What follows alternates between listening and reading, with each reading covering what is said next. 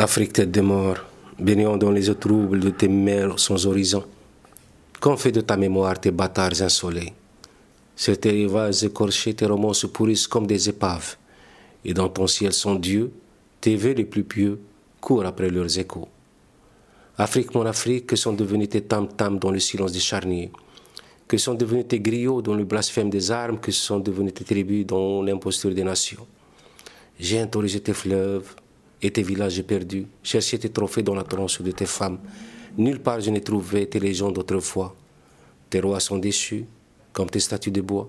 Ton folklore de guerre s'est éteint la voix. Tes histoires se racontent dans les loges des tyrans. Ton destin te renie comme une mère répudiée.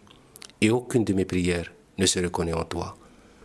Afrique, mon Afrique, tu m'as mis la mort dans une main et le tort dans l'autre, et tu m'as confisqué, patron, saint, prophète et apôtre ne me laissant que tes yeux pour pleurer l'affront que t'infligent les avortons chaque jour que Dieu fait. Que vais-je devenir à l'ombre de tes corbeaux?